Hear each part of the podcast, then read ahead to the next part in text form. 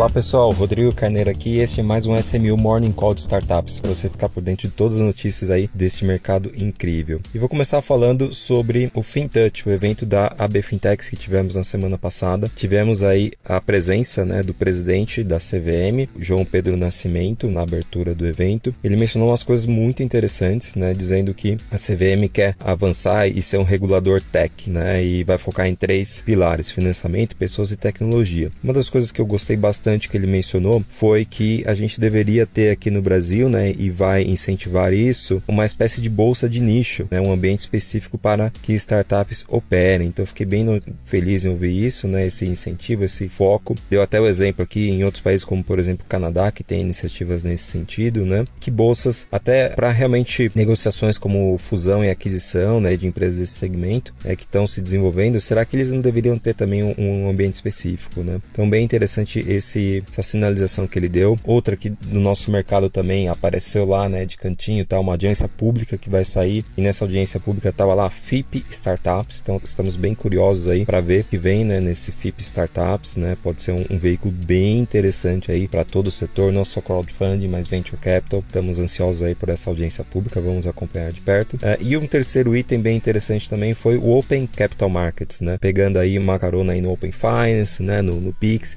ele fala bastante bastante sobre o Open Capital Markets e o Open Investment, que seriam ambientes semelhantes ao né, Open Finance, mas voltado aí ao mercado de capitais e mercado de investimentos. Até, por exemplo, ele faz uma pergunta ali, né? Será que poderia existir aí uma portabilidade de fundos, né? Uma troca de informações um pouco mais elaborada sobre os investimentos? Enfim, vamos ver o que vem pela frente, mas sair animado aí dessa apresentação também, ok?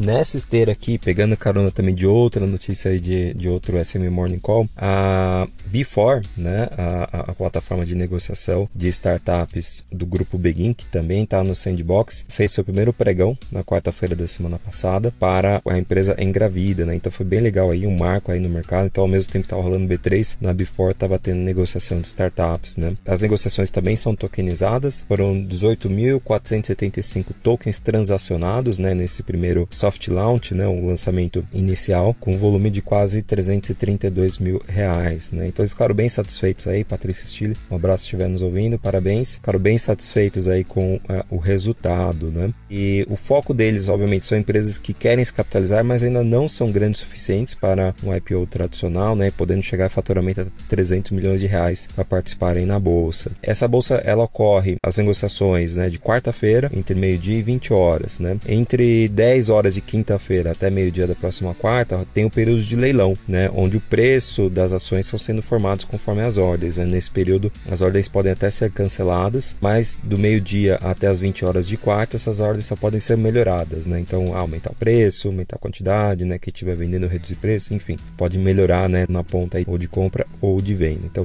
tem essa formação de preço e depois a negociação. Né? A Engravida, que foi essa primeira empresa, ela fez captação de crowdfunding na Begin, e agora está sendo negociada na Before. Ela é uma empresa de clínica de reprodução humana, né, que cresceu bastante após a oferta. E na negociação de quarta de semana passada, as ações saíram a R$ 17,45 e fecharam dia 17,93. Então, bem legal aí, é uma avaliação aí, casa de centavos mesmo, né? Acho que conseguiram fazer um bom trabalho nessas negociações.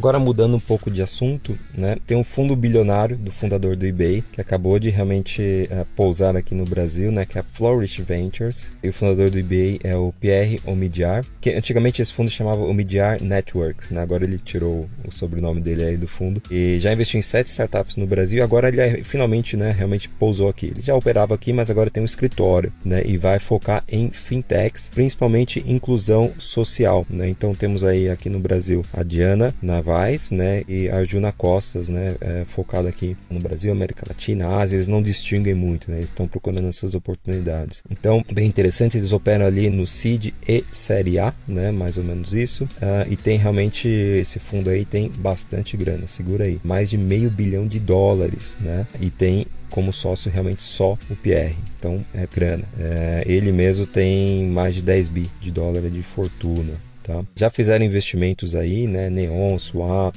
é, do lado, Mercê do Bairro, né? Então eles conhecem o Brasil, tão otimista com o Brasil e América Latina, né? E é uma coisa que a gente vem escutando, né? Que apesar do 2022 não estar tá sendo melhor do que 2021, 2022 está melhor do que 2019 e 2020. Então tira 21 que foi outlier e bola para frente, né? As coisas estão acontecendo. Inclusive, até o fato de algum gigante aí, como por exemplo Tiger e a própria SoftBank ter tirado o pé, fez com que outros fundos, né, eh, se animassem a entrar no mercado da América Latina, até para não competir em valuations tão altos como estava ocorrendo, né? Que a gente falava, a festa do venture capital. Então, bem interessante e a gente entende agora que é uma porta aí interessante para quem tem uma fintech, né? Eles estão bem animados aí com o mercado, principalmente nas startups que estão focando em inclusão digital, ok?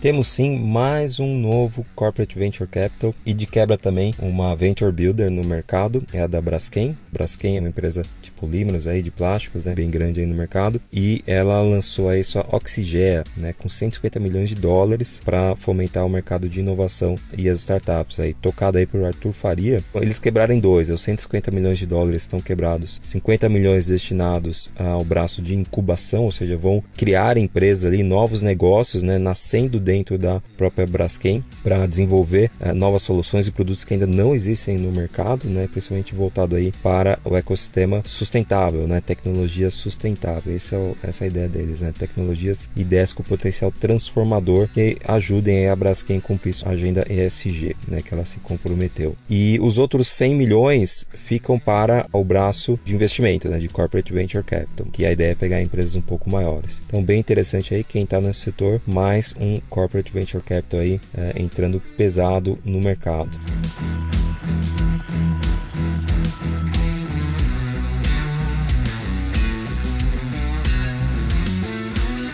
Doma Investimento, a maioria de vocês já conhece, né? Já está aí há sete anos no mercado, já investiu em mais de 100 startups, aí criou uma família de fundos, né? Ela não é só um fundo, ela é uma gestora, então tem várias famílias de fundos, vários gestores, algumas teses e fazem realmente um excelente trabalho no mercado. Agora ela criou seu spin-off, né? A Exit, né? Imagino que seja Exit Capital, EXT, para quem for procurar, EXT Capital. E a ideia é que esse spin-off, né? Esse novo negócio, ele faça aí novos investimentos em startups startups que estão indo muito bem, né? Startups de alta performance do próprio portfólio, prevendo investir até 100 milhões até o final do ano, né? Então tem pouco tempo aí, vai investir rápido. Então bem interessante, eles querem ser total skin the game, né? Arregaçar as mangas e trabalhar também, atuar junto ali, não só com soluções de fund, mas planejamento financeiro, estruturação, com investimentos em novas fontes de investimento, né, como por exemplo dívida e rodadas, participação em novas rodadas série A em diante, né? Então, muito bacana aí realmente esse mercado aí. E quem está cofundando ele é Gabriel Cid, né, que é também co-founder da Exit Capital e da Domo. E agora a ideia é que eles façam a transição, né, nos próximos seis meses, façam aí Gabriel Cid e Alberto Rossi, né, que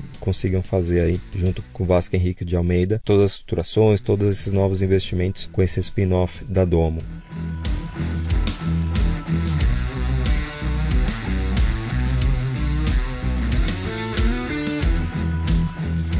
Vou falar de uma captação aqui, a Chip Space.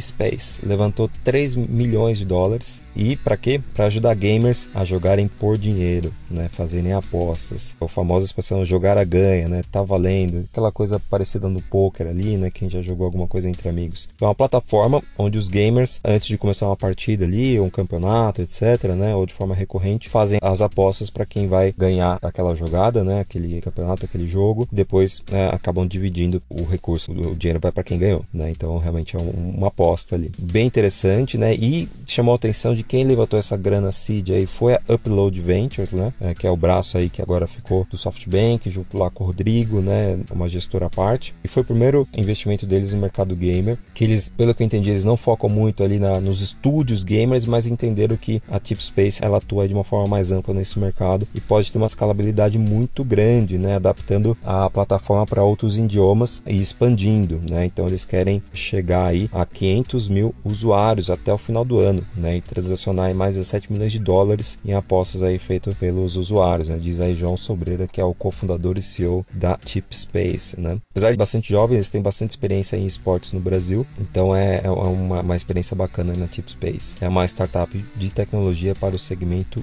games. E ela atua também não só do jogador, né? O pro player, como é chamado, né? Também aos casuais. Então eles querem pegar um mercado bem grande e é interessante aí analisar, pelo menos é o primeiro investimento aí da Upload que eu vejo que sai na mídia, né? Bem interessante a gente ficar de olho também.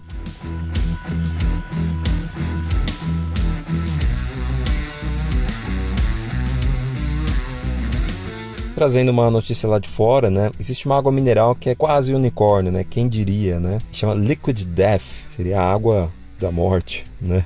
É, ou morte líquida, né? acho que melhor dizendo. É uma startup que está colocando aí água, principalmente em lata né, de alumínio e tal, parecido com uma cerveja quando você vê a lata, mas é água, puramente água, água mineral. É, levantou 70 milhões de dólares, ultrapassou aí 700 milhões de dólares de valuation, ou seja, quase um, um, um unicórnio aí já, né, uma startup lá da Califórnia, então uma notícia aí de fora. Foi liderada aí por um fundo de impacto, né, a Science Ventures, com participação aí de gigantes aí é, do entretenimento, tá? E ela traz, né, para quem acompanha algumas séries na Amazon já deve ter visto aí né, na The Boys aparece essa, essa essa água. Ela tem ali um assassino e sua sede, né, como seu slogan, né, Murder Your Thirst. Por isso até que a brincadeira aí, né, tem a linguagem, né, a, realmente a ironia dos jovens, né, para atrair atenção. O fato é que ela combate aí o uso de garrafas plásticas, né, nas bebidas. Então é uma, uma abordagem interessante. Tem uma empresa, já vimos alguma coisa aqui no Brasil, né, inclusive a Mamba Water, que participa do, do grupo aí Better Drinks, né, que é do Bermat, né, e Vivan. Então temos aí também a sua empresa que parecida brasileira, caso você procure. Eu já tomei uma água realmente em lata de alumínio. No primeiro momento é meio estranho, mas depois você para e pensa, é melhor do que uma garrafa plástica, porque realmente nós temos um índice muito alto de reciclagem de alumínio e de é, plástico nem tanto assim, mas alumínio quase tudo é reciclável, principalmente latinha é reciclado aqui no Brasil, então é muito mais eficiente. Então é interessante, chama atenção, né? Mas é, é achei bem bacana. A lata é bonita, hein? Depois quem pesquisar aí, Liquid Death, a lata é bonita, parece que você tá tomando ali realmente uma cerveja no churrasco. Tá bom, pessoal? Até a próxima. Valeu!